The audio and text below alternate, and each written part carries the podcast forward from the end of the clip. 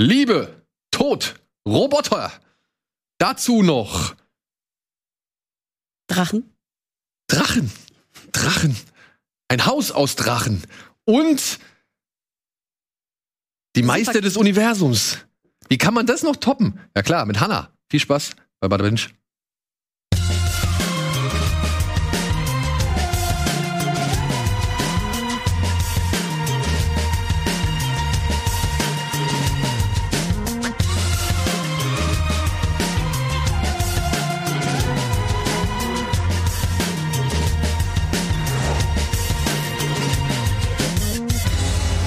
aber dann ist es mir halt doch nicht. Oh, scheiße.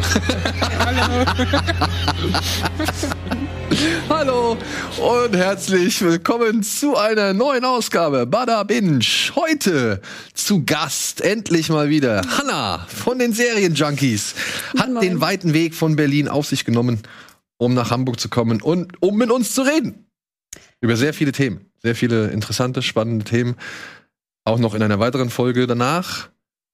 Und ja, das ist eine Voraufzeichnung, liebe Freunde, falls ihr euch wundert, warum wir irgendwie so euphorisch an gewisse Dinge rangehen, obwohl ihr davon vielleicht schon eine Woche vorher gehört habt. Nein, wir haben diese, Woche, äh, diese Folge eine Woche vorher aufgezeichnet, weil Hannah jetzt gerade zufällig zu Gast ist und dementsprechend wollten wir die Gelegenheit nicht verstreichen lassen. Nee, schön, dass du da bist, wirklich. Ich höre schon seit vielen, vielen Jahren den Serienjunkies Podcast. Und ähm, das, das ist natürlich super passend, dich in der Sendung zu haben. Oh, wie lieb, danke. danke. ohne, ohne schreien zu wollen, aber es muss mal gesagt werden. Ja, ich bin ganz einfach, nein. ist einfach ähm, super gut. Das war schon bei der Witcher-Folge so. Ähm, wenn da jemand da ist, der sich einfach tagtäglich mit Serien auseinandersetzt. Oh, ja, danke. Sorry, ich wollte eigentlich auch mit dir hier Witcher Hoodie äh, Community machen, weil ich, wie gesagt, selbe Farbe oder gleiche Farbe, muss man ja sagen, habe ich mit im Koffer irgendwo. Aber cool. jetzt bin ich anderes Grün. Ja, zur zweiten Staffel Witcher dann. dann. Super. Oh ja, gerne. Siehst du? Ja, Wann kommt die Dank. eigentlich? Wann soll die kommen? Ich schätze mal wieder Weihnachten. Dieses Jahr noch? Ja, ich glaube. Okay. Müssen sie eigentlich. Mhm. Ich schätze mal, das werden sie, also wenn sie, ich schätze mal so 25. Weißt du, dieser Weihnachtsbinge, Mhm. der ja immer sehr gut läuft. Ja. Hatten sie ja dieses Jahr, also letztes Jahr Weihnachten Bridgerton. Bisschen war eine andere Kerbe, aber war ja Diesen super erfolgreich. Also erfolgreichste Serie nach den Netflix-Zahlen, ne? Ja, zwei Minuten. Ja, was auch immer das heißt. So. Genau. Mhm. Ihr habt vielleicht auch nur zwei Minuten gesehen, ne? Ähm, Ich nicht mal. Nicht mal den, nicht mal den Trailer, glaube ich. Aber Ähm. das soll nichts heißen. Es ist, ich bin nicht so dieser Period Piece Fan. Also äh, Downton Abbey oder The Crown oder so, das ist halt einfach nicht meine Welt. Aber ich find's toll oder ich freue mich jedes Mal wieder, wenn ich merke, dass da so eine richtig große Community sich für etwas Mhm. begeistern kann und da auch den ganzen Weg mitgeht und dann diese ganzen Themen und Skandale und Aufreger und was weiß ich und Freuden und Zusammenkünfte und Reunions und was weiß ich. Dass sie das alles mitmachen, finde ich cool und deswegen erlaube ich mir da nie großartig ein Urteil. Und Bücher, darfst du ja nicht vergessen. Bücher, stimmt. Ne? Also der Buchmarkt, wenn ihr euch mal die Charts anguckt in, in den USA, was einfach diese blöden Bridgerton-Bücher wieder in den Charts sind. Ne? Also ich glaube, Julia Quinn druckt gerade ziemlich Geld. Finde ich ganz interessant. Oh. Also ich, ich schätze auf äh, Weihnachten Witcher und dann sehr gerne. Aber das wäre dann, herzlich eingeladen. das wäre dann zwei Jahre Mhm. nach der ersten Staffel. Ne? Genau. Boah, da muss ich, glaube ich, die erste Staffel noch mal im Schnelldurchlauf irgendwie oder zumindest mir irgendwo ein Recap noch angucken. Unser Recap. Ich habe ja, ich habe nämlich schon ziemlich viel vergessen, so auch anhand des, was ich hier anhand des Vorgesprächs zwischen euch gemerkt habe, dass ich nicht mehr alles auf dem Schirm habe. Also schon gar nicht mehr die Namen. Also Jenny, Jennifer, ja, und Witcher oder Ja. Gerald, ja, Und durch die Erzählstruktur, die auch ein bisschen weird ist. ja. Aber guck mal, naja. Sandro, dann könntest du dein viertes Playthrough starten und ich mein drittes.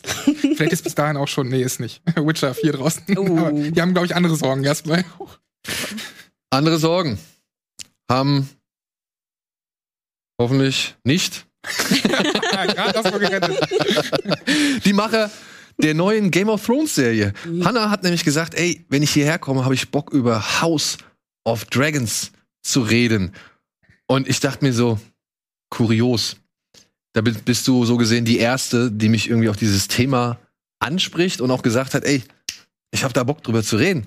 Denn ich muss es echt sagen, ich habe es ziemlich weit von mir gestoßen. Ich habe mich noch nicht mal für die Fortsetzungen der, der Lieder von Eis und Feuer, sag ich mal, jetzt großartig noch interessiert, weil ich immer gehört habe, ja, da ist was im Netz und da ist was im Netz aufgetaucht und hier ist wieder ein Kapitel fertig. Und ich denk mir nur so, ey, Alter, ich will ein ganzes Buch, bitte. Leg mir ein ganzes Buch dahin, ich lese es sofort. Du hast meine vollste Unterstützung. Ich möchte gern wissen, was du dir bei gedacht hast und wie du deine Geschichte, die du da erzählt hast, zu Ende bringst. Aber ich brauche jetzt nicht irgendwie den einen oder anderen Happen so. Und dann das andere Buch, das muss ich echt sagen, ne? Das habe ich geschenkt bekommen. Und cool, ich habe mich gefreut. ich fand's gut. So, wo ich gedacht habe, auch geil, man kann mal wieder ein Buch lesen. So, ja, ich habe schon lange kein Buch mehr gelesen. Und dann, ja, weiß ich nicht. Dann kam aber Harry Potter noch dazwischen, dass ich jetzt mit meinem Sohn lese. So, da sind wir jetzt schon im dritten Buch. Oh, Cool. Und ja, also ich kam halt einfach, ich, ich kam nicht dazu, das zu lesen. Also und dann habe ich es auch so gesehen, völlig aus den Augen verloren. Hast du das gelesen, das Buch? Ja, ich bin noch nicht ganz durch. Ich muss auch sagen, dass ich, also die anderen Bücher auch alle, ne, und auch zehn Jahre jetzt warte auf Winds of Winter, ne? Man muss ja zehn Jahre, es ist ja schon, ich denke immer so, manchmal denke ich, ich, Hannah, gib auf, drauf zu warten, ne? es wird eh nicht mehr kommen. Dann denke ich ja auch, es kommt bald und dann muss ich wieder zehn Jahre warten, wenn er noch so lange lebt, aufs letzte Buch. Also ich traue mich schon gar nicht mehr drüber nachzudenken. Ähm, ich habe es jetzt irgendwann angefangen in Corona, war auch ein guter Eskapismus. Was bei dem Buch, glaube ich, so ein bisschen störend ist, was du, glaube ich, auch sagst, es ist halt geschrieben wie so aus einer Geschichtsperspektive. Also ähm, George R. R. Martin schreibt es so ein bisschen wie, wie halt, als ob es geschichtliche Quellen sind. Und ich glaube, das mögen viele nicht. Ähm, und es ist halt in dem Sinne nicht so wie ein Roman, sondern halt eher wie eine Quellenanalyse fast. Also ich hatte Geschichts-LK, es kommt mir sehr geschichtsquellenmäßig vor. Er macht das auch ganz cool. Also da sind auch coole Twists drin, dass dann unterschiedliche Quellen sind. Also teilweise weißt du auch gar nicht, wie die Geschichte wirklich ausgegangen ist, weil du Aha. unterschiedliche Quellen hast de facto. interessant. Und Aber Sieger ja immer die, die Geschichte schreiben, ne? Zum Ja, du, aber das ist ja eine interessante Komponente. Ähm, packt er dann aber sowas wie Gefühle oder so gar nicht rein? Beschreibt er sowas dann gar nicht, weil es so sehr sachlich wirkt? Oder wie muss ich Also weniger, ne? Also natürlich sind da auch Gefühle drin. Erstmal, glaube ich, muss man sich auch wieder so einen eigenen Stammbaum äh, aufmalen, weil äh, sie heißen ja auch alle gleich. Also die Targaryens, jetzt hast du ja wirklich, ich weiß nicht, ob ihr die noch alle auseinanderhalten könnt. Und jetzt müsst ihr euch vorstellen, es geht noch mal 100 Jahre, Drei, oder? äh, genau, aber 100 Jahre nach Conquest, ne, bist du dann im Buch, wo die Serie beginnt. Und da habe ich schon ganz ehrlich, die heißen ja auch immer, ich meine, Jaehaerys, Jacaerys, ne, Daenerys, äh, Rhaenys, Viserys, Rhaenyra, Raymond, ne? Regal, Genau, das ist echt Regia. Boah, also es ist Dämon. schon, genau, Damon, Amon gibt's auch noch, ne? Deswegen, da gibt's noch Wir Damon. Buchstaben weg. Den Okay. ersten, genau. Also das ist wirklich komplex. Aber ich muss ganz ehrlich sagen, wenn du so 200 Seiten durchgehalten hast, klingt viel, aber finde ich für Game of Thrones Leser ist es gar nicht so viel. Muss man auch sagen, sitzt mal auf einer Arschbacke ab, ne? Dann wird's wirklich spannend. Und dann kommst du nämlich zu der Zeitspanne, wo die Serie einsetzt. Ähm, und dann wird es wirklich, du merkst einfach auch, dass das, würde ich auch sagen, in der Vorgeschichte von Game of Thrones der interessanteste Part ist. Dieser Bürgerkrieg der Targaryens. Dieser Tanz des Drachen. Genau. Ja. Ähm, und das ist wirklich, also super komplex. Ich weiß ja nicht, ob ihr damals diese Behind the Scenes, was ist das, History and Law gesehen habt von den Blu-rays und Ja. DVDs. Zumindest, ich habe die ersten vier Blu-rays, glaube ich, da waren teilweise solche Sachen drauf. Das war super interessant. Es war auch ein bisschen visualisiert und so. Und genau da habe ich mir gedacht, ich will eigentlich genau sowas auch sehen, dann mal in Serienform. Genau, da gibt es einen sehr schön, könnt ihr auch bei YouTube schauen, das heißt dann Dance of the Dragons und es ist genau, ich glaube, eine Stunde geht es sogar mit allen Teilen zusammen und es ist halt in animierter Form die Geschichte. Also wer nicht gespoilert werden will, sollte es wahrscheinlich nicht schauen. Aber du hast dann sozusagen diesen ganzen Plot einmal in 50 Minuten abgehandelt und dann merkst du erstmal, wie viel Potenzial da drin ist, wie viel wirklich äh, Drachenkämpfe drin sind, wie viel so klassisch Game of Thrones, Martin, diese Intrigen irgendwie am Hofe, wie die alle vorkommen. Ich merke gerade, ich werde ganz rot von dem Bier. Ich trinke trink trotzdem das Bier weiter, sorry. Äh, Ich merke, wie ich anfange zu glühen. Weil ich hier Ja, du glühst für das Thema. Ganz einfach. Nein, und deswegen, und ich muss auch ganz ehrlich sagen, ich gehörte, ich glaube, da muss man ja fast ausholen. Bei der, bei der achten Staffel gehörte ich zu den Leuten, die natürlich enttäuscht waren, klar, keine Frage. Ich war aber auch schon in Staffel sieben enttäuscht. Deswegen war, glaube ich, mein Fall nicht so hoch. Ähm, und äh, deswegen war, war Staffel 8 für mich einfach so, okay, es ist vorbei. Es kann auch nicht verlängert werden wegen der Schauspielverträge. Sie werden, glaube ich, nicht Peter Dinklage neu verhandeln. Ne? Dann, also es geht einfach nicht, ne? Und Lina Headey. Und dann dachte ich mir, okay, es lief nicht optimal, aber trotzdem mag ich ja diese Welt. Und ich mag diese Art von Fantasy. Und ich mag dieses aufwendige Fantasy. Ich mag diese, die Sets, ich mag die Kostüme. Und ich finde, das hat wirklich Game of Thrones war da wirklich bahnbrechend. Und ich finde es manchmal so ein bisschen schade, dass wir vergessen, wie gut eigentlich so Staffel 3 und 4 eigentlich waren. Vier und wie ist meine viel, absolute Lieblings. Äh, und wie viel Staffel. Freude wir hatten damals. Und, und, und, und, und das Moment mal, Moment ja, mal, Moment mal. Wo war Battle of the Bastards? War sechs, oder? Ja, okay. war das deine Lieblingsstaffel? Nee, aber reden ja ich sag mal Staffel. so. Die Folge war natürlich Wahnsinn, klar. Nee, aber ich, du hast, aber ich finde, du kannst schon auf eine ganze Staffel schon irgendwie, also eine ganze Staffel kann schon von so einer Folge profitieren, meiner Ansicht nach. Ja. Und deswegen würde ich sagen, bis Staffel 6 bin ich eigentlich auch noch wirklich. Ich auch. Ich fand die sechste zum Beispiel auch sehr gut, wo alle ja immer sagen, wenn er vom Buch abdriftet, ne, oder wenn die Macher von den Büchern abdriften, wird es schlecht. Aber ich mochte die sechste sehr gerne und ich fand Hodor auch zum Beispiel, klar, das wird wahrscheinlich ein Buchthema sein, ne, logisch, das wird irgendwie übernommen worden sein. Aber ich mochte die sechste auch und genau wie du sagst, ich finde, das waren so, das waren tolle Momente. Und ich denke immer, ich bin dann immer so dankbar für das, was ich hatte und auch wenn vielleicht das Finale nicht besonders gut war, bin ich ganz dankbar dafür, Touchwood, dass ich zumindest sagen kann, okay, es war trotzdem eine schöne Zeit und ich will die nicht missen. Das haben wir ja auch mit Lost und so. Der Weg dorthin macht's Genau. ja eigentlich aus. Ich habe das bei haufenweise Videospielen auch ständig. Okay, das Ende ist vielleicht sitzt nicht immer, ist nicht immer geil, aber der Weg dorthin, der macht's ja eigentlich aus irgendwie. Diese Entwicklung, die du, die, die, die, die, die du da siehst und die du miterlebst irgendwie. Und bei mir war es so, dass ich Staffel 4 am stärksten fand bei Game of Thrones, gerne da zurückdenke und was halt für mich so krass eigentlich ist, und ich glaube, das wird immer schwieriger, ist, dass die ja alle abgeholt haben. Also ich konnte mit meiner Cousine, die sonst nie ähm, Serien guckt, die sonst von Fantasy hat die vorher noch nie irgendwas konsumiert, die, die hat es genauso abgeholt wie mich. Natürlich andere Elemente vielleicht so ein bisschen, ne? Ähm, was weiß ich, Romanzen hat, haben sie da mehr abgeholt als, als mich so. Ähm, aber das ist halt so stark gewesen, dass die ja von, von allen Zielgruppen alle irgendwie abgeholt haben. Und das wird man so häufig nicht mehr haben, weil es ja auch eben so viel gibt und weil immer zielgruppenorientierter Shadow and Bone und so ein Zeug, ähm, zielgruppenorientierter äh, sich darauf fokussiert wird irgendwie. Also ich glaube nicht. Und deswegen auch die Frage vielleicht an euch, glaubt ihr denn, dass Game of Thrones in Zukunft, also das, was da halt kommen wird, das noch mal erreichen kann? Weil es ja auch die gleiche Welt ist, oder wird es schwierig? Kommt auf die Story an, meiner Ansicht nach. Kommt auf die Story und die Kompromisslosigkeit an. Denn das ist ja, und da wären wir jetzt bei einem Thema, was man da vielleicht auch noch mal hinzufügen kann, was ich jetzt gelesen hatte. Das, was die Serie wohl nicht mehr haben soll, die neue, ist sinnlose Gewalt gegenüber Frauen. Aber sind wir uns jetzt mal den Fakten bewusst, die Serie Game of Thrones hat eben all diese Leute abgeholt, obwohl sinnlose Gewalt gegenüber Frauen drin war. Es wurde zwar kritisiert und es wurde halt auch häufiger und stärker kritisiert gegen Ende, so, gerade wenn halt noch mal dann so Szenen kommen, wo man halt glaubt, die sind nur drin, weil die Fans darauf gewartet haben, wie zum Beispiel die Vergewaltigung von Sansa. Und da darf man sich natürlich die Frage stellen, ist es wirklich zweckdienlich im Sinne der Geschichte, im Sinne des, des äh, Erfolgs? Ja, und äh, naja, im Sinne der Leute, die das irgendwie anschauen.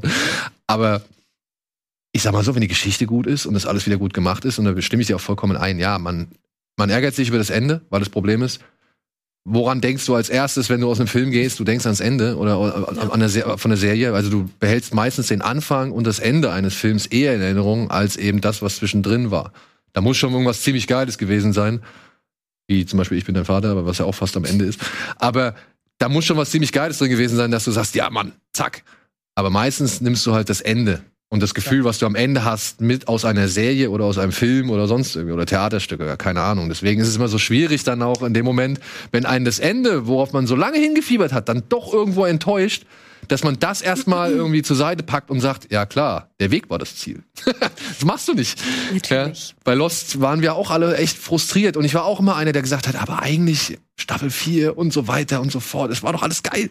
Ja, aber es ist auch, glaube ich, wahnsinnig schwer. Also gerade bei Game of Thrones, was auch immer George R. R. Martin eigentlich da vor Augen hat, das wissen wir immer noch nicht. Ähm, vielleicht hat das auch danach noch mal geändert oder so.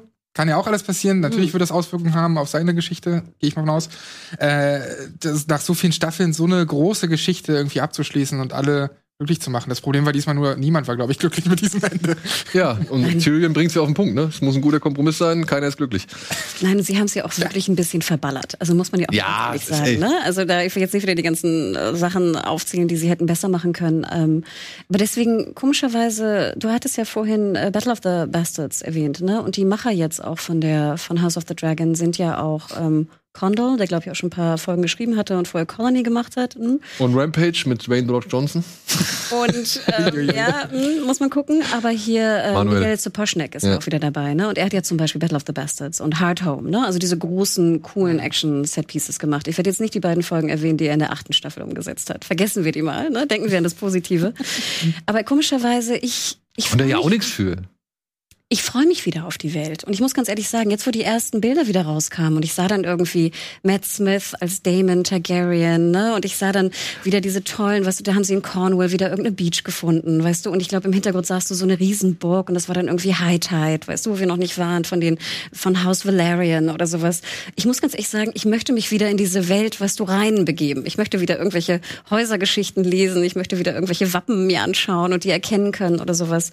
Ich will diese Art von Aufwand aufwendige HBO-Fantasy wieder haben. Und wenn die natürlich nachher irgendwie scheiße geschrieben ist und die Story doof ist, dann ja. hm.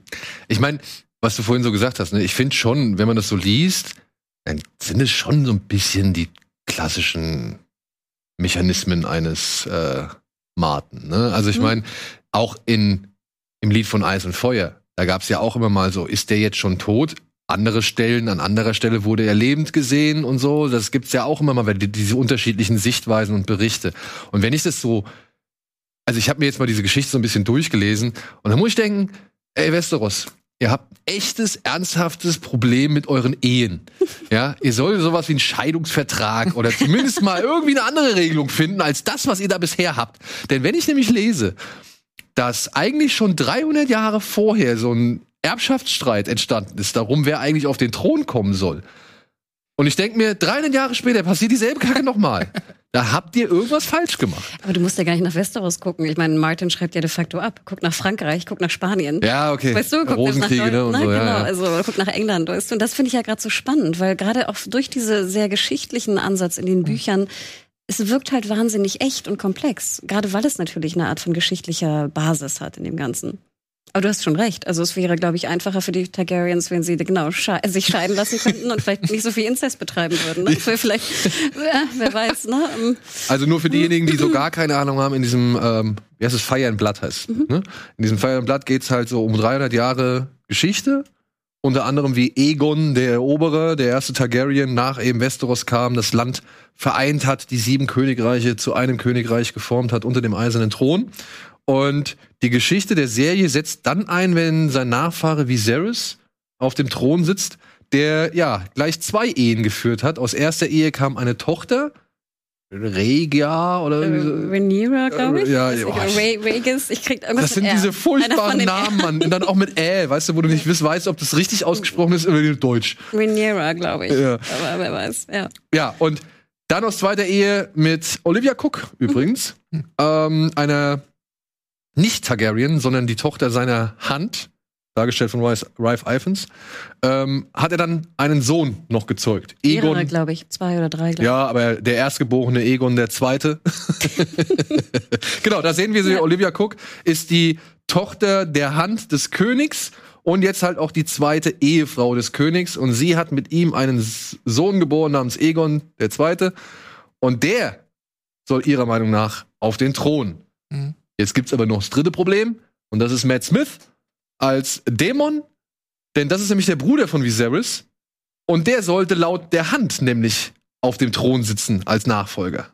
Weil das ist halt dann wirklich auch der Proto-Targaryen. Und der männliche Nachfolger, ne? Genau, der Proto-Targaryen, wie man sich vorstellt. Ja, groß, blond, feuriger Krieger, Drachenreiter, alles am Start. Ja, und durch diesen, sag ich mal, Erbschaftsstreit kommt es zum Bürgerkrieg. Und das Schöne ist ja, dass wir, also wir sind 200 Jahre vor Game of Thrones und 100 Jahre nach Egon. Äh, Aegon, genau. Egon.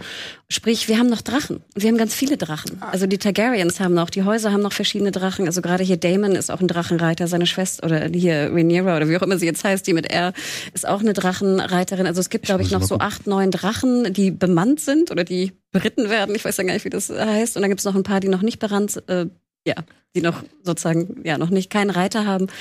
Und wir haben auch wieder Schwerter. Also hier Damon zum Beispiel hat, glaube ich, hier Dark Sister, dieses alte Schwert von den, ähm, von äh, nicht Aegon dem Conqueror, aber von seiner Schwester. Ne? Also und ich liebe ja diese Kleinigkeiten. Ich liebe diese Schwerter. Ich weiß gar nicht warum. Ich könnte mir stundenlang diese diese Schwertgeschichten irgendwie äh, durchlesen. Und ich muss ganz ehrlich sagen, ich freue mich einfach wahnsinnig wieder in diese Welt einzutauchen. Und ich merke, dass viele Serien das nicht schaffen. Und ich wünschte mir, dass ein Witcher das auch könnte. Aber ich muss sagen, die Tiefe und die Komplexität hat Witcher noch nicht. Und was du auch angesprochen hast, das zählt bei mir für die Bewertung auch immer so rein, diese Wertigkeit. Da ist einfach Netflix in vielen Sachen immer noch, hinken die nach, beziehungsweise legen da nicht so viel Budget rein, wie das ein HBO machen kann. Ist auch ein anderes System, muss man ganz eindeutig sagen. HBO produziert auch viel weniger und so. Ähm, aber bei Witcher gab es hier und da Szenen, die ich überhaupt nicht wertig fand. Hier kannst du mal stark davon ausgehen, dass die Drachen und Co. auch wieder richtig gut aussehen. Aber das fand ich ja so interessant. HBO hatte ja für die ersten beiden Staffeln Game of Thrones weniger Budget als für die erste Staffel Witcher.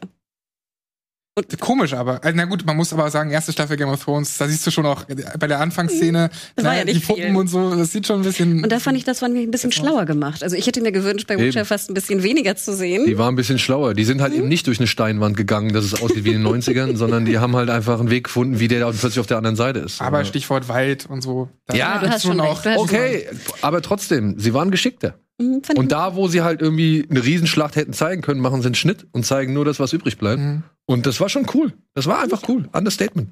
Und ich muss ganz ehrlich sagen, also wie gesagt, diese Sets, diese Burgen, also da klopft mein Herz wirklich. Und wenn ich jetzt noch schon Drachen sehe, früher, vielleicht schon in der ersten Staffel, und Drachenkämpfe vor allem, also ich freue mich wahnsinnig. Je mehr ich drüber rede, umso mehr freue ich mich. Ich hoffe nur, dass es nicht äh, zu viel wird, weil gerade Drachen in Game of Thrones, also je rarer die sind, desto besonderer ist es Na, ja. aber das ist ja dann zu dem Zeitpunkt eben nicht.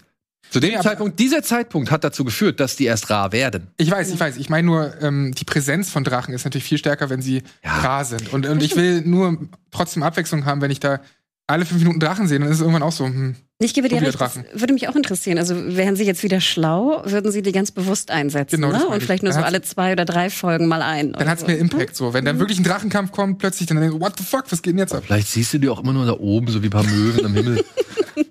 also, come on, die werden das schon richtig machen. Ja, und hier Ramin Javadi macht wieder den West Genau. So, das Und- sind einfach, das sind wirklich so viele Kleinigkeiten, die einfach für mich, die mir wahnsinnig viel Freude machen. Und gerade auch wieder Kostümdesign. Also ganz ehrlich, Witcher fand ich war unterirdisch. Unterirdisch. Was Ja. sagst du denn, was sagst du denn zu Shadow and Bone? Ganz witzige, ganz witzige Geschichte. Ich habe nur den Piloten gesehen, muss ich gestehen, Mhm. weil ich bin nicht reingekommen. Ich habe Mhm. aber die Bücher auch nicht gelesen und ich war nicht in the mood. Aber wie fandst du das, also vom, vom Design, vom Ich fand es sah Setting? teilweise sehr gut aus und Ja. teilweise sehr schlecht. Ah, okay. Ich fand es war sehr. Hit and Miss, ja. Ich So. habe aber auch nicht mehr weitergeguckt nach unserer Besprechung. Ich muss aber auch sagen, mir kam zu viel dazwischen. Ich habe dann noch mal ein bisschen Jupiter's Legacy weitergeguckt. Ich musste Invincible beenden, was wir jetzt auch noch heute besprechen werden. Und äh, dann kam noch hier Railroad, Underground Railroad habe ich noch ein bisschen geguckt. So, also da war echt eine Menge Holz wieder dazwischen, was ich ohnehin gucken musste. Also was ich gucken musste einfach. Aber, Aber würdest du du willst- jetzt weiter gucken? genau. Äh, Shadow and Bone? Mhm. Ja, wenn ich jetzt erstmal den Großteil an, an Sachen, die mich vorher interessieren, abgearbeitet habe, würde ich das jetzt auch noch mal weitergucken. Jupiter's Legacy habe ich jetzt zum Beispiel auch weitergeguckt, obwohl es mich gar nicht so. Ich finde den Piloten war auch nicht meins. Wir reden aber auch da noch drüber. Okay. Da, also ich meine, da kommen wir, glaube ich, nachher noch mal äh, im Zuge Aber ich wollte gerade sagen, also ich würde gerne Shadow and Bone weiterschauen, weil ich glaube, dass es mir gefallen könnte. Gerade wenn ich so ein bisschen in einer seichteren Stimmung bin. Ähm, auch in meiner Bubble, in meiner Blase haben alle das gemocht und durchgeguckt, komischerweise. Also ich werde das, ich werde das irgendwann nochmal nachholen. Aber komischerweise hat es mich nicht direkt abgeholt. Nee. Sorry. Gut. Was mich ganz gut abgeholt hat, ist, äh, oder sind die ersten Bilder, da machen wir noch mal schnell kurz einen kleinen Schlenker, von Masters of the Universe. Ich habe sie angekündigt, deswegen will ich es einmal zeigen. Mhm. Äh, Kevin Smith bringt demnächst, ich glaube Juli, eine neue He-Man-Serie. Und ich muss sagen, die Bilder gefallen mir. Sie sind zwar alle etwas muskulöser als normale Menschen, aber Prince Adam jetzt so als richtig schmächtigen kleinen Typen zu machen, Aber komm, das ist ja auch kein Kritikpunkt, oder? Nein, Wenn du das schon nein, so animiert nein. hast, dann willst du ja auch ordentlich Muskeln sehen, Junge. Ja. Und dann halt noch ne mit der absoluten Creme de la Creme an Sprechern. Ja, also Mark Hamill ist als Skeletor dabei, Lena Headey, wären wir wieder bei Game of Thrones, äh, als Evelyn. Yay. Guck mal. Chris Wood, äh, Sarah Michelle Gellar, Liam Cunningham, Stephen Root. Da ist ja noch ein Game of Thrones. Ja, noch ein, Ge- ja genau. Also sind schon ein paar echt gute Namen am Start. Henry Rollins. Und ich hab Bock. Und das ist auch von Netflix, oder? Das ist auch von Netflix. Es ist die zweite Serie. Es soll noch eine andere Serie kommen, beziehungsweise gab es ja oder gibt es auch schon die ganze Zeit äh, die Realverfilmung äh, ist ja noch im, im Gespräch. Da sollte ja dieser eine junge Mann aus der Serie, aus irgendeinem aus so einem Serienhit, ich habe den Namen leider vergessen, ähm, der sollte ja die Hauptrolle übernehmen, hat sich ja schon richtig aufgepumpt und ist jetzt nicht mehr dabei. Ja. Also der ist jetzt, den haben sie jetzt wieder ausgetauscht. Jetzt sind sie, glaube ich, wieder auf der Suche nach dem Hauptdarsteller. Okay. Ja. Aber soll mich jetzt erstmal nicht interessieren. Mich interessiert tatsächlich die Zeichentrickserie von Kevin Smith, denn das ist ein Sequel. Das spielt wohl nach den bisherigen Ereignissen, die wir anhand der klassischen Serie haben, Der Animationsserie? der Animationsserie. Und ja, soll so ein bisschen die Themen danach aufgreifen und ein paar lose Enden wohl auch nochmal zu Ende führen. Das ist ein interessanter Ansatz. Ich habe die ganze Zeit gedacht, dass das genau die gleiche Geschichte Das anders erzählt wäre, mit einem neuen Stil und so. Aber jetzt habe ich da sogar noch ein bisschen mehr Interesse dran. Da gab es denn irgendwie einen, einen Cliffhanger am Ende der Animationsserie?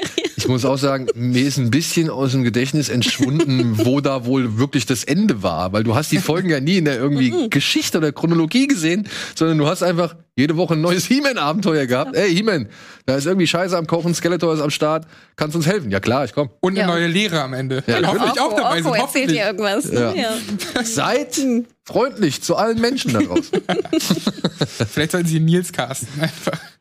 Zum Beispiel. Ja nicht verkehrt. Aber ich bin gespannt. Ich meine, Orko ist wieder dabei, aber der, wenn das eine Fortführung ist, dann muss er halt dabei sein. Ja. Es sei denn, er ist in irgendeinem Finale, das ich nie gesehen habe, gestorben.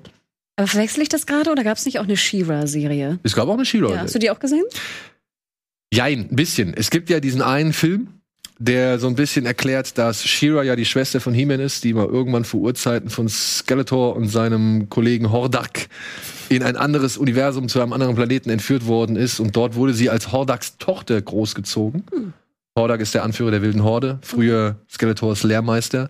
Und irgendwann war sie halt seine Generälin, bis dann halt durch einen Zufall Prince Adam auf Iteria, ich glaube, so heißt ihr Planet, gelandet ist und ihr dort halt dann irgendwie gezeigt hat, ey, nicht so ganz geil, was dein Chef hier macht. So. Und daraufhin hat sie halt festgestellt, fuck, ich habe die ganze Zeit dem Bösen gedient und dann stellt sie fest, ah, ich habe auch irgendwelche Kräfte, kriegt halt auch ein Schwert und dann ist sie She-Ra. Aber nur mal so eine Frage. Hast du das dir nochmal nachgelesen oder bist du ein großer He-Man-Fan? Ich habe den Film wirklich, ich glaube, 180 Mal gesehen. Okay, weil ich nämlich dachte, ich, ich hatte früher, ich glaube, zwei Figuren. Ich hatte Man in Arms und ich glaube äh, Battle Cat. Ich weiß gar nicht, wo mein He-Man gelandet ist. Das ist, glaube ich, verschwunden irgendwo als äh, Kind. Aber das ist für mich so lange her. Ich weiß da gar nichts mehr von. Also ich erinnere mich noch kurz an Orko, an die Lehre am Ende, auch in der Serie, die ich doch geschaut habe als Kind. Aber mehr weiß ich Ja, da so, wirklich also nicht mehr von. an einzelne Episoden, da kann ich mich vielleicht an, an Situationen erinnern oder sowas, ja. Und ich habe früher auch diese Hörspielkassetten gehabt, die habe ich halt auch gehört sehr oft, obwohl die eigentlich nie so ganz cool waren wie die Serie, aber weil da waren die Stimmen halt auch anders und die Geschichten ein bisschen anders. Und ich habe natürlich das Spielzeug gehabt, aber diesen Film, den habe ich halt Okay. wirklich rauf Ist und das nicht runter. ge- Brigitte Nielsen und äh, Dolph Lundgren oder ist es das? Das ist der Realfilm. Das ist der Genau, von den- Canon Films mit Dolph Lundgren in der Hauptrolle. Genau. Ja, nee, nee, den habe ich nicht geguckt. Also Ach nee, beziehungsweise ist- doch, den habe ich auch geguckt. Sie, sie ist Red Sonja, glaube ich. Sie ist Red das, Sonja, ne? genau, Ja, genau. sorry. Und mit dem, passen mit dem Realfilm haben sie ja versucht, neue Spielzeug, also neue Mhm. Spielzeugfiguren einzuführen, ja, die sie dann halt äh, so ein bisschen auch in die bereits existierende Serie integriert hatten. Dann gab es noch mal so einen Ableger in Space. Da ging es dann mit Laserwaffen und sowas. Und dann gab es noch mal eine Adaption, wo die so Anime-mäßig und noch mal eine ganze Spur kantiger und größer und muskulöser waren. Die ist aber irgendwie relativ untergegangen. Ja. Und ja, jetzt, ich glaube, es gibt noch eine andere Serie dazwischen und jetzt kommt die neue von Kim Smith. Deswegen wollte ich nämlich sagen, ich find's geil, dass sie so zurückkehrt, weil man muss ja sagen, wir sind halt unterschiedliche Generationen und trotzdem war, glaube ich, meine Generation die, die immer noch He-Man kannte und das, die ganzen Wiederholungen liefen und einen Haufen Folgen gesehen hat. Aber ich hatte das Gefühl, dass danach He-Man nicht mehr so eine große Rolle gespielt hat. Und das könnte ja jetzt eben mit dieser Serie zurückkommen, was ganz schön Es wäre. gibt auch eine neue Spielzeugreihe von Mattel, wie ich gesehen habe, zu den neuen, zu den neuen, Aber kriegt ihr viel, ich meine, von deinen Kindern oder so, da ist ja kein Du- Bezug, oder? Zu Masters auch noch nicht, nee. Ja. Hast du Ah. deine Spielsachen noch? Ich habe noch Spiel, also nee, ähm, von von Masters habe ich glaube ich gar nichts mehr. Ich da habe ich mal irgendwann, da war ich dann Teenager, da wollte ich dann irgendwie Kohle für irgendwas anderes haben. ich weiß nicht für was, aber da habe ich einen Flohmarkt gemacht mit meiner Mutter und hat wirklich, ich hatte eine ich hatte eine riesengroße Kiste. Ich glaube, es war echt so ein so ein Pappkarton voll mit Masters of the Universe Shit. Und da hatte ich noch Snake Mountain. Ich wollte gerade sagen, es gab noch eine Burg, ne? Genau, es so gab zwei Burgen. Es gab, nee, es gab drei Burgen. Ich hatte, Oh, ich hatte aber nur tatsächlich immer nur die Burgen der Bösen. Ich weiß auch nicht warum. Eigentlich hätte ich, hätte, ich hätte viel lieber Castle Grayskull gehabt. Habe ich nie gehabt. Weiß auch nicht warum. Ich hatte Snake Mountain, die habe ich gebraucht von einem Kumpel gekauft für ein 20 oder so. Und dann 20 hatte ich irgendwo ja, 20 Mark, ja. und, und dann hatte ich, das war geil bei Snake Mountain, da gab es so eine Schlange, die war, musstest du da oben einhängen, die konntest du dann in die Hand nehmen, die hatte so ein Mikrofon hinten im Kopf drin. Da konntest du als Schlange sprechen. Wow, Ja. wow, wow. Und dann hatte ich noch die, ja, den, das Hauptquartier der wilden Horde, was eigentlich nicht mehr war als irgendwie ein Felsgeröll mit einem Loch drin, wo eine Schlange, so ein Gummihandschuh, den du halt über deine Hand gezogen hast, der aussah wie eine Schlange. Den konntest du dann durch dieses Loch stecken und hast dann die Schlange gespielt und oben auf dem Ding war halt so ein Baum drauf. Wenn du dich da vorgestellt hast, hat der Baum nicht so zusammen, also hat er, konnte sich so, so zusammenschnappen und du hattest noch in einem der Felsen hattest du noch irgendwie so eine Art Kippschalter, da warst du dann in so einer Falle im Felsen fest. Alter, das war noch Versteckt. kreatives Spielzeug. Da ging's doch richtig ab. Das war richtig beschisstes Ding. Also wirklich, das war richtig beschiss. Konnte Als gar kaputt nicht ging machen. oder was? Weil ich, Nee, aber es war halt einfach nur, das waren zwei Felswände und ein Felsboden. Ah ja, okay. weil ich weiß, die Figuren waren ganz geil. Die waren ziemlich groß. Ja, die waren ziemlich. Ne? Die waren groß und Ey, und viel ich habe die breiter. Kiste, ich habe die Kiste dahingestellt, ne? Und es war wirklich so früh am Morgen, weil es immer hieß, man muss richtig früh am Morgen zu einem Flohmarkt gehen, weil äh, sonst ne, ist, der, ist das größte Geschäft schon gelaufen. Und ich stell die Kiste dahin. Es hat nicht eine Minute gedauert. Plötzlich standen da fünf Leute um diese Kiste rum und haben die Sachen da rausgeholt. Ich, ich, dumm und dämlich habe ich die verdient. Herrlich. Und die haben ja wirklich viel Geld ich gekostet. wollte gerade sagen, die waren teuer. Deswegen Ja. hatte ich, glaube ich, auch nur zwei oder so. oh. Ja, Scheidungskind, was soll ich sagen? Aber vielleicht musst du sie jetzt, wenn du sie nochmal äh, kaufen willst, jetzt bei Ebay kaufen. Nachher gibt's dann wieder so einen Run auf die durch die Serie oder so. Ja, 100 Pro. Ne? ja aber ich glaube, jetzt musst du dich wahrscheinlich noch, noch, da musst du noch mehr investieren, meine, meine Aber würdest du einen Zehner zahlen für jetzt einmal so He-Man mit Battlecat? Würde ich, glaube ich, zahlen. Ein Zehner, ja, vielleicht. vielleicht ja. Also so groß ist mein Herz da jetzt auch nicht. Nee, ne? Also ich meine, ich mochte das schon immer, aber Das kommt wieder mit der Netflix-Serie. ja, es kommt wahrscheinlich. wieder. Und wenn mein Sohn das entdeckt, dann kommt es Ja, auch. ich glaub auch. Ja, ja. So, Ach ja, da war ja noch Da war ja noch was. ein weiteres Thema. da war ja noch was. So lange wollten wir gar nicht über Hühner reden. Aber danke. Hm, nee, Das ist immer wieder das Thema, auch mit damals mit Mask und mit V, die ausländische Besucher kommen. Ja, das ist, ja, Ne, das ist, Mask müssen wir auch nochmal drüber reden. finde ich auch. Jetzt reden wir wiederholt, glaube ich, jetzt bald. Ja, ja, ich hab's gehört. Ähm, jetzt reden wir aber über Love, Death, Robots. Nämlich die zweite Staffel ist jetzt auf Netflix gestartet. Schon mit einem kleinen Dämpfer vorweg. Denn anstatt 18 Folgen sind es jetzt nur noch 8. Und wir können schon davon ausgehen, dass das so eine Netflix-Entscheidung war, dass sie das einfach aufgeteilt haben, wie sie es ja bei mehreren Serien jetzt schon gemacht haben, wie ich gehört habe. Dass sie eigentlich mehr noch in der Hand- Hinterhand haben. Also, es haben sie auch schon angekündigt, da kommen ja weitere Folgen. Aber dass die eigentliche zweite Staffel aufgesplittet wurde, jetzt in Staffel 2 und dann irgendwann Staffel 3, ne, so wie ich es verstanden habe. Ja. Und ich bin mir ehrlich gesagt nicht so sicher, anhand meiner Wahrnehmung, ob das jetzt nicht einfach nur daran liegt, dass es nur acht Folgen sind. Weil du hast natürlich bei einem Angebot von 18 Folgen, da hast du natürlich die Wahrscheinlichkeit, ist die Wahrscheinlichkeit größer, dass da mehr Grütze dabei ist, natürlich. Und du, be du bewertest ja etwas sowieso immer meistens, also gerade so Anthologiegeschichten, meistens anhand der schlechtesten Episoden. Also du, die schlechtesten Episoden ziehen ja dann immer dein Thema runter. Aber bevor ich darauf zu sprechen komme, habe ich ganz vergessen, wir haben ja noch eine Matz.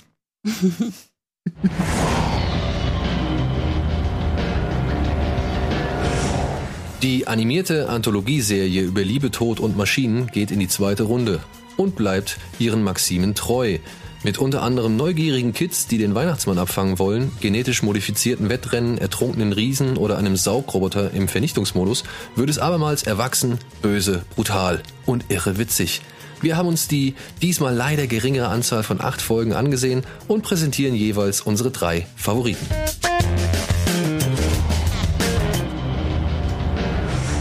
Irre witzig. Klingt natürlich jetzt, ja, den Kritikpunkt nehme ich hin. Irre witzig klingt natürlich jetzt in diesem Zusammenhang etwas unfair, aber da komme ich jetzt auf mein Thema zu sprechen. Mhm. Hätte ich manche Sachen deutlich witziger gefunden, wenn da noch mehr dabei gewesen wäre, das zum Beispiel schlechter gewesen wäre. Ja, also man, man, ich, ich ertappe mich dabei, dass ich hier schon auf hohem Niveau Kritik anbringe und mich über Sachen vielleicht oder mich vielleicht an Sachen störe, an denen ich mich in der letzten Staffel zum Beispiel nicht gestört hätte, eben weil die Anzahl an Folgen deutlich größer ist. Und, Und- irre witzig, Entschuldigung, wenn ich da jetzt den Punkt aufgreifen kann, fand ich dann doch. Aber jetzt nicht, also nicht im persönlichen Sinne, sondern einfach, weil es irre war. Mhm. Äh, und witzig trotzdem fand ich Automated Customer Service Okay. Mhm. mit dem Staubsaugerroboter. Also das ist eine meiner Lieblingsfolgen, muss ich sagen, auch wenn sie so banal ist, wie, wie man sich vorstellen kann. Ein Haushaltsroboter, der sich halt, sag ich mal, gegen seine Herrchen auflehnt. bisschen Black Mirror. Ja, ist halt Black Mirror so. Aber gelesen, gesehen, ja. Genau, genau, hundertmal gelesen, gesehen. Entscheidend bei der ganzen Geschichte finde ich dann aber zwei Dinge. Zum einen der Anruferservice, der auch wirklich jede Eventualität bedacht hat. Weil das finde ich halt schon cool, dass man halt ein Gerät baut, wo man sagt, okay, wenn wir zufällig die Apokalypse auslösen, dann haben wir auch schon die passende Antwort parat, so, ja. Und zweitens die Vorstellung, dass diese beiden jetzt durch die Welt jagen, gejagt von allen Robotern dieser Firma. Was würde mit einer Welt passieren, in der das passiert ist? Und wie wahrscheinlich ist es, dass noch andere Menschen den Zorn dieser Maschinen auf sich bringen? Ja? Deswegen hat mir diese Folge ganz gut gefallen. Okay. Ja. Also ich genau, vielleicht noch mal kurz zu diesen acht Folgen. Also ich sehe es genauso wie du oder ihr. Es fühlt sich natürlich so an, als ob Netflix einfach Content streckt. Ne? Einfach eine Streckung, wo man denkt, wir haben jetzt zwei Jahre darauf gewartet, müsst ihr jetzt wirklich noch mal strecken, damit ihr in 2022 noch mal was habt. Klar, ich denke, wir uns allen ist bewusst, wie aufwendig auch Love, Death and Robots ist. Ne? Also ich denke, die Studios werden da ja auch selbst an den 10, 12 oder teilweise nur sechs Minuten auch ewig dran gearbeitet haben. Aber trotzdem, das ist so ein bisschen so ein, so ein Dämpfer. Ich muss sagen, mir ging es aber so, wie du eingangs gesagt hattest, dass ich ganz happy war, dass ich den vielen Schrott nicht gucken musste. Und ich will gar nicht sagen, dass die erste Staffel so viel Schrott hatte, aber es gab schon, sag ich mal so, ich könnte wahrscheinlich schon fünf, sechs, sieben Folgen aufzählen, wo ich dachte so, ach, ob ich die jetzt gesehen habe oder nicht, who cares. Mhm. Die war vielleicht toll animiert oder war technisch super, aber ich fand teilweise die Geschichten inhaltlich super dünn in der ersten Staffel.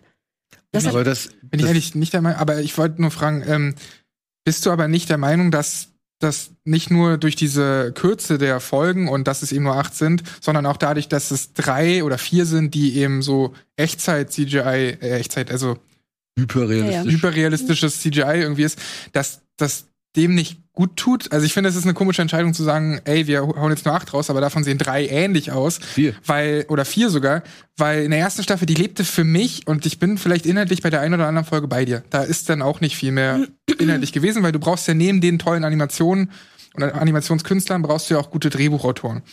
Aber wovon Staffel 1 bei mir halt einfach lebte, war, dass es stilistisch so breit gefächert war. Und das fällt halt in der zweiten Staffel völlig weg für mich. Da gibt's eine Folge, Ja, aber das fällt ja weg aufgrund der Anzahl. ja, genau. Und das, das finde ich halt so wahnsinnig schade, weil ich hätte mehr von dem gesehen wie dieses äh, Sima Blue.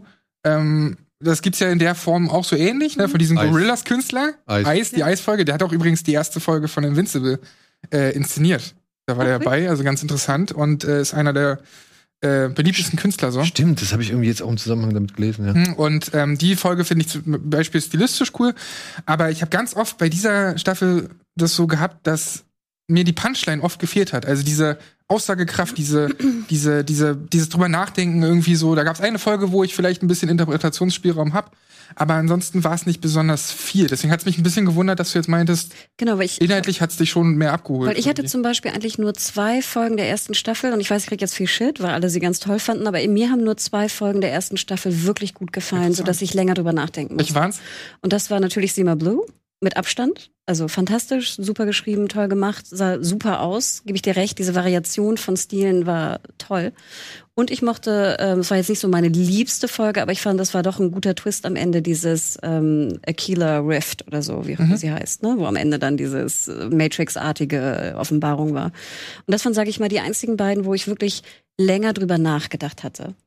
So, jetzt kann man natürlich sagen, viele fanden ja auch die drei Roboter irre witzig. Die oder war ja so. auch irre witzig. Die waren auch niedlich und süß, aber ich habe da nicht mal drüber nachgedacht. Es war für mich eine relativ. Es war amüsant, ne? Ich habe mich die acht oder neun, zehn Minuten äh, amüsiert, aber es war nichts, was ich mitgenommen habe. Mhm. Und wenn ich jetzt nämlich Revue passiere, ich zum Beispiel mochte jetzt in der zweiten Staffel sehr, sehr gerne die Giant-Geschichte am Ende. Boah. Da habe ich sehr, sehr lange drüber nachgedacht. Ich mochte sie. Oh Gott, ich merke schon. Ich bin, oh. ich bin eher bei dir. Das ist meine drittliebste, glaube ich. Und ja. Ähm, und natürlich mochte ich auch, obwohl sie auch jetzt äh, von der von der Geschichtsqualität etwas dünn war, aber ich mochte den Stil und ich mochte so ein bisschen dieses Blade Runner Feeling. Ich mochte den äh, den Pop Squad sehr gern, weil ich einfach Das ist meine Eins, aber ich bin auch leider so ein Sucker für ich auch. Cyberpunk-Zeug, ey. Ich bin Cyberpunk. Naja, aber guck mal, Schröck, Sobald ich, ich- ich weiß das, nicht- Aber das ist ja, glaube ich, auch das Schöne an, an Love, Death and Robots, dass du einfach, weißt du, da sind einfach drei Pieps Ja, ja, und jeder ja. findet was anderes Nein, und hat eine andere ey. Reihenfolge. Aber ich, findest- ich reg mich künstlich auf. Aber findest du nicht, dass man, dass das so eine Folge ist, wo man ein bisschen mehr drüber nachdenken kann? Welche? Naja, die Pop Squad. Die fand ich, hat einen ganz, ganz feigen Ausstieg gewählt. Der hat mich richtig aufgeregt. Ich fand das cool. Für mich sah das cool aus, ja. Und da ist ein Mensch, der muss kleine Kinder umbringen, Ich meine, um die Weltbevölkerung im Zaum zu halten und keine Über- oder beziehungsweise auch um die eigene Unsterblichkeit zu sichern. Ja, ist schön, ist cool. Ist jetzt auch nicht wirklich neu. Nee, deswegen. Also, Gerade mit der Stilistik ist es dann auch noch mal, ne, also ja, es ist Blade Runner all the way. Finde ich aber auch nicht verkehrt. Aber dann stell dich am Ende nicht hin und lass zwei Figuren sich gegenseitig abknallen und das Thema ist erledigt so. Also das, das brauche ich dann nicht. da fällt das- mir noch ein. Da fällt nicht, nicht so ärgerlich. Sorry, da fällt mir noch eins kurz ein. Ich hatte noch eine, meine zweitliebste Folge der ersten Staffel, deswegen kommt, äh, apropos Cyberpunk, war hier Good Hunting. Die Cyberpunk, Das war meine Liebste aus der äh, Hongkong äh, Die war Geschichte. cool. Also das waren so meine drei und deswegen hatte ich hier auf einmal auch zwei und deswegen dachte ich so, ich bin eigentlich ganz happy, weil ich halt diesen, der mir persönlich zu dünn war, Schrott musste ich nicht sehen. Sorry. Mhm. Das war für mich teilweise wirklich Zeitverschwendung. Und ich mag den Stil und ich mochte den Stil, aber da waren teilweise Folgen drin, wo ich echt dachte, ach, ich will nicht mehr. Selbst Aber die ich- acht Minuten sind mir zu lang. Also ich, ich check zum Beispiel diese, wo du sagst Schrott, ich, ich check diese Michael B. Jordan-Folge nicht so ganz, weil das ist inhaltlich so dünne und so langweilig. Also was wollen die mir denn damit sagen? Ich dachte eigentlich, Love Death Robots hat so ein bisschen den Ansatz, irgendeine Message oder so Ja. mitzu, mitzubringen. Was die damit sagen wollten, war eigentlich, was passiert mit irgendwelchen Piloten, die irgendwie in der Schlacht abgeschossen würden, aber die halt nicht der eigentliche Held sind. So. Okay, nehme ich hin. Aber bei dieser zum Beispiel die vergleichbare Folge aus der ersten Staffel, das war die hier mit Pusey aus äh, Orange is the New Black, Ach ja. mit dem das, äh, Kampfflugzeug. Lucky mit 13. Lucky 13. Das war zum Beispiel eine Folge, die ich sehr mochte. Weil ich mochte die Bilder. Ja, ich fand es auch beeindruckend animiert. Hier äh, mit, mit Dings, mit ähm, Michael B. Jordan auch beeindruckend animiert. Also wirklich, da will ich nichts zu sagen. Das ist super, das ist echt toll. Sieht alles fantastisch aus. Aber ja, am Ende habe ich eine Situation gesehen und die wird noch nicht mal richtig aufgelöst. so. Und das ist, finde ich, mein Grundtenor bei all diesen hyperrealistischen genau. äh, Film. Ein, äh, Ertrunkene Gigant, ne? Oder Ertrunkene Riese. Wunderschön. Wirklich. Ich würde sagen, das sind mit die realistischsten digitalen Landschaftsaufnahmen und Bilder, die ich seit langem oder seit Arlo und Spot irgendwie gesehen habe. Ja? Also wirklich sieht fantastisch aus. Das Geschwafel war nicht zum Aushalten. Fandst du? Ich fand Ja. die Message Ich gerade bei fand, den Giant. ey, die Message kannst du dir aber auch anhand der Bilder erschließen. Das stimmt. Ja, okay, es wirkt wie ein Gedicht und du hättest gar nicht, also du hättest auch nicht Wofür unbedingt. war er da? Er Ja, hätte komplett genau. weggelassen werden Ja, können. hätte man Okay. machen können. Aber Ja. auch obwohl er da war, hat es mir trotzdem noch gut gefallen. Ja, die und weil Bilder. sie so anders wirkt, weil sie Genau. ja einfach wie in so ein Gedicht wirkt, was da vorgetragen Ja, und ich wird. fand sie aber auch kreativ. Ich fand, es ging mir echt nahe, wie dieser, wie da so, was, ich, ich finde ja, generell finde ich ja Leichen, ich will die ja immer gar nicht anfassen. Deswegen, ich wäre nicht ein Mensch gewesen, der da auf diese Leiche gestiegen wäre. auf Auch den nicht frischen. Riesen, aber natürlich. Und dann, weißt du, wenn sie dann so drauf spray- sprayen oder dann irgendwie noch sein Fleisch wegnehmen oder seine Knochen. Ich fand, es ging mir echt ein bisschen nah, muss ich ganz ehrlich sagen. Aber noch einen Punkt wollte ich fragen ja, zu dem. aber guck mal, das, das ist ja auch, das nehme ich alles hin. Finde ich auch alles cool. Mich nervt aber dieser Off-Text. Mich nervt dieser Off-Text kolossal, weil er mir erklärt, was der Typ da denkt, der nichts zu der ganzen Geschichte Ja, das beigetragen hat. das noch so ein bisschen so äh, poetischer und geschichtsträchtiger, weißt du? Es machte es noch so ein bisschen wie so ein, ja, wie Show, du sagtest, don't ein, tell. ich weiß, natürlich. Ja? Ich mag auch Screenstimmen. Und das Ding war ein Showcase für die Technik, die möglich ist und machbar ist.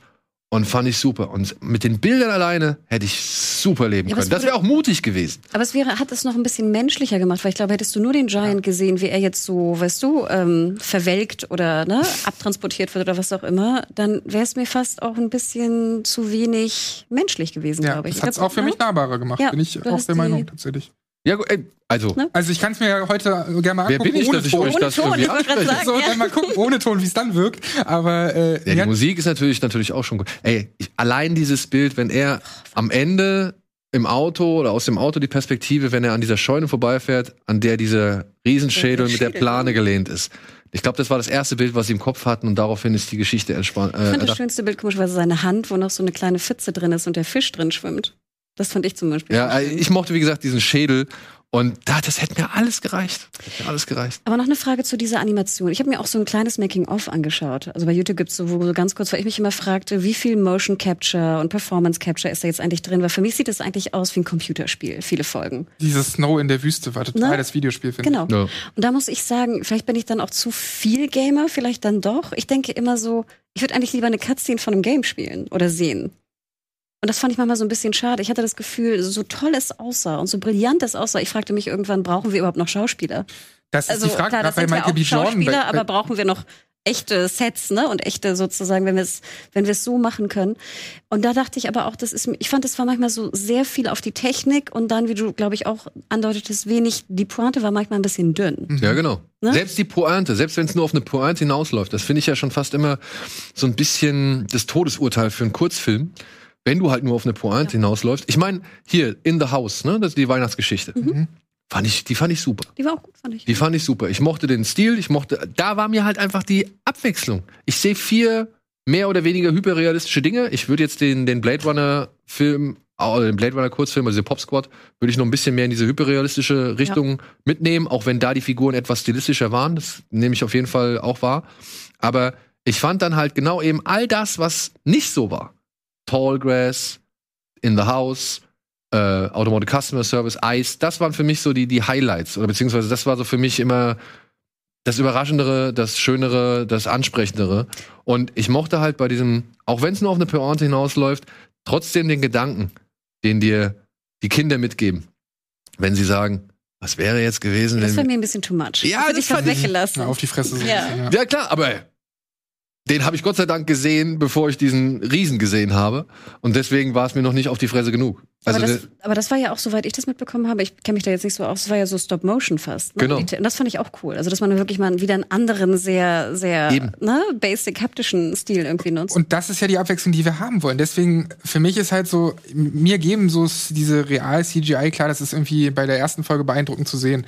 Aber nach der dritten denkst du auch, ja, jetzt will ich mal wieder abgefahrene Stile haben. So Ja. das, was, guck dir mal die Folge an, äh, in der ersten Staffel, die so ein bisschen von diesem Spider-Man, äh, das von den Spider-Man-Leuten gemacht wurde.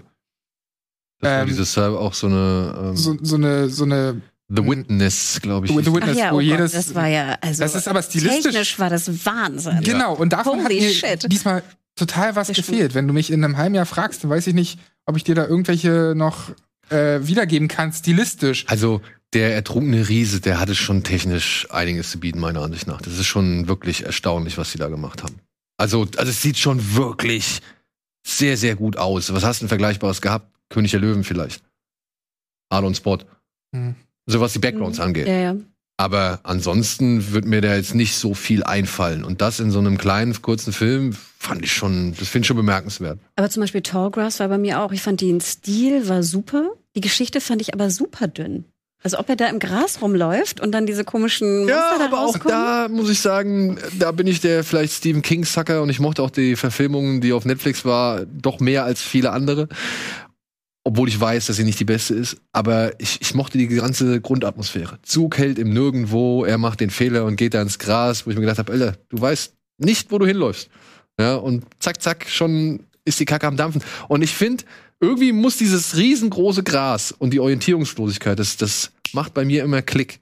So, wo ich dann sage, verdammt, ich möchte nicht in derselben Situation stecken und ich möchte jetzt nicht ich diesen gehe Zug. nicht ins Gras. Siehste, Sorry, ich rauche einer am Zug.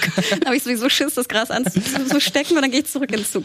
ja, Aber, aber auch da wieder Punchline nicht so geil. Weil Nee, da vor wurden allem- dann zwei Theorien auch. Aufgestellt und dann denkst du so, total. oh, ich habe ja mehr. ich fand es vor allem auch schade, dass sie halt am Ende noch mal diese Erklärung geliefert haben. Äh, so, oder so. Ja, sogar. also das fand ich, das zieht die Folge meiner Ansicht nach ein bisschen runter, so.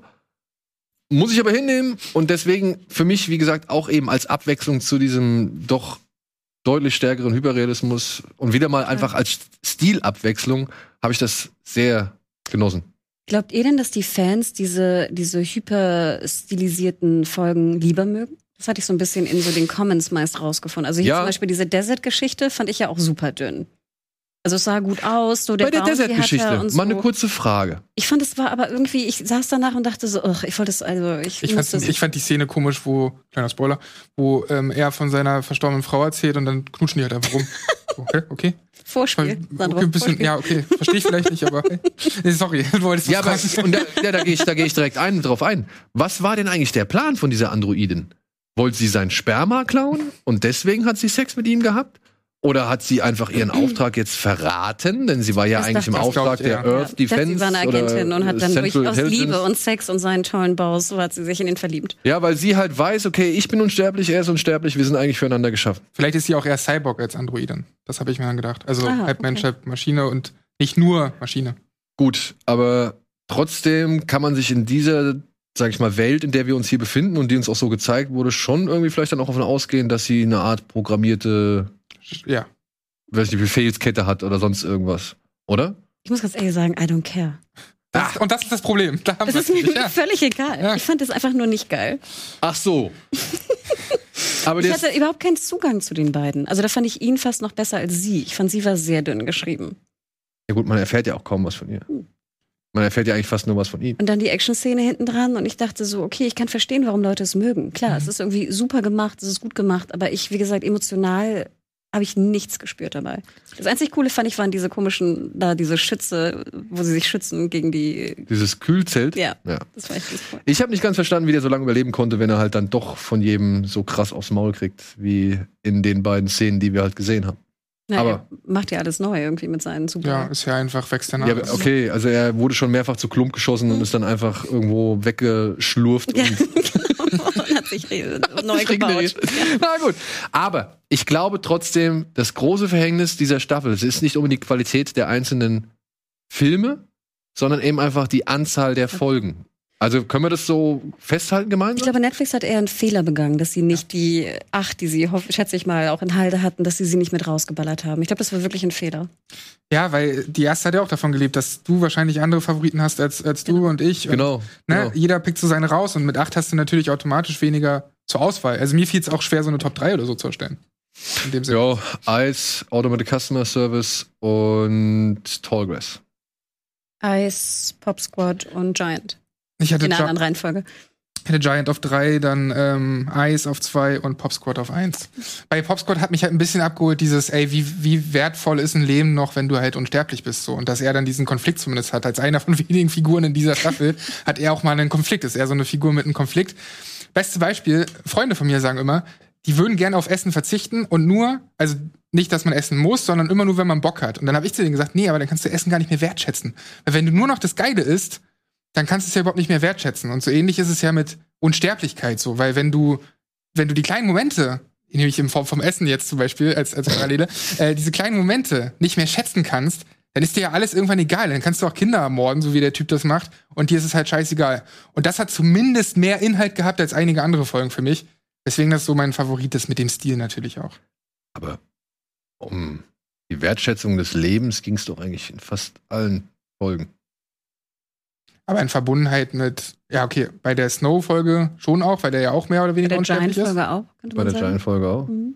Aber bei der Giant-Folge ist doch niemand unsterblich. Es geht um sein, seine, Ach so, du meinst- weißt ja, er, okay. weißt du, das Sorry, ist Meta. okay. Aber auch, Und da, er- auch, auch da sehen wir wieder er ein Problem, dass die Themen. Themen sogar ähnlich sind. Er wird unsterblich durch seine Gebeine, die durch die Welt getragen werden, oder sein Penis, der irgendwo ausgestellt wird. Im Museum.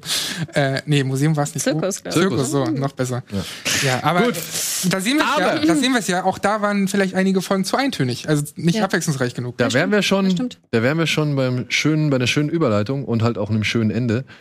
Der Wert des Lebens im Angesicht der Unsterblichkeit. Welches Wert, welches Leben ist es wert, gelebt zu werden? Welches ist es eben nicht wert? Diese Frage stellt sich auch eine andere Serie, über die wir jetzt gleich noch reden werden oder eben erst am Sonntag. An dieser Stelle erst einmal Tschüss, bis gleich, vielen Dank. Hanna, falls ihr die nächste Folge nicht mehr gucken wollt. Ich danke. Vielen Dank, Sandro. Und ansonsten, ja, wir machen an dieser Stelle einen kurzen Break, einen kurzen Feierabend und sehen uns entweder gleich oder spätestens am Sonntag wieder. Tschüss. Ciao.